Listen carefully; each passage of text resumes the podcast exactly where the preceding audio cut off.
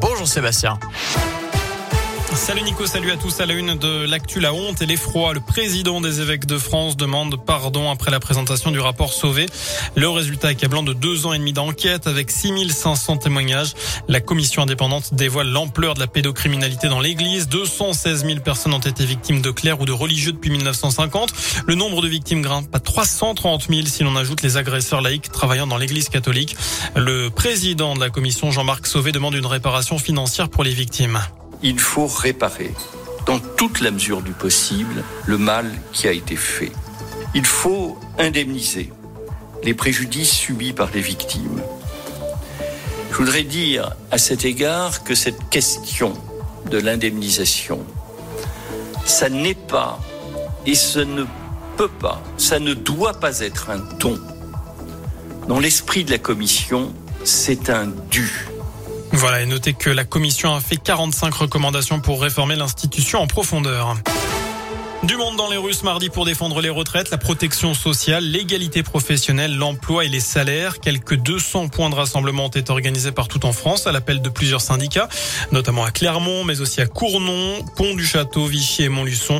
L'objectif, c'est d'envoyer un signal fort à six mois de la présidentielle. Et puis, euh, autre événement également chez nous, le coup d'envoi du sommet de l'élevage à la Grande Halle d'Auvergne à Cournon. 2000 euh, animaux sont présentés, plus de 1500 exposants réunis jusqu'à vendredi. 80 95 000 visiteurs sont attendus, dont certains candidats à la présidentielle. L'événement avait été annulé l'an dernier.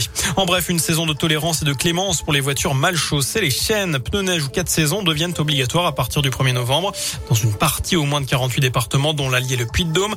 Mais si vous n'en avez pas des cet hiver, ce ne sera finalement pas sanctionné. Obligation mais pas de sanction. Alors est-ce que vous allez vous équiper en pneus hiver cette année? C'est la question du jour sur radioscoop.com. Vous avez jusqu'à 19h pour répondre sur notre site internet. À retenir aussi dans la région cet acte de bravoure de deux gendarmes indinois vendredi soir. Alors en intervention en gare de Culose, ils sont interpellés par la passagère d'un train à quai. Il leur signale, eh bien, elle leur signale plutôt qu'un jeune homme se trouve inconscient à bord. La victime ne respire plus. L'un des militaires prodigue alors un massage cardiaque avant l'arrivée des secours. Finalement, le cœur du jeune homme repart grâce à un défibrillateur. Son état de santé s'est amélioré quelques jours plus tard. Facebook en pleine tourmente après la panne géante d'hier, la plus importante jamais observée et qui a touché des milliards de personnes pendant près de 7 heures. Un incident qui tombe très mal pour la firme de Mark Zuckerberg. Elle traverse l'une des pires crises sur sa réputation. En cause notamment une ancienne ingénieure qui a récemment accusé le groupe de choisir le profit plutôt que la sûreté de ses utilisateurs. Enfin, il était à l'antenne depuis le 20 janvier sur TF1 dans les 12 coups de midi. Le champion Bruno a été éliminé tout à l'heure. Il aura participé à 252 reprises à l'émission et remporté plus d'un million d'euros de gains. Voilà pour l'essentiel de l'actu.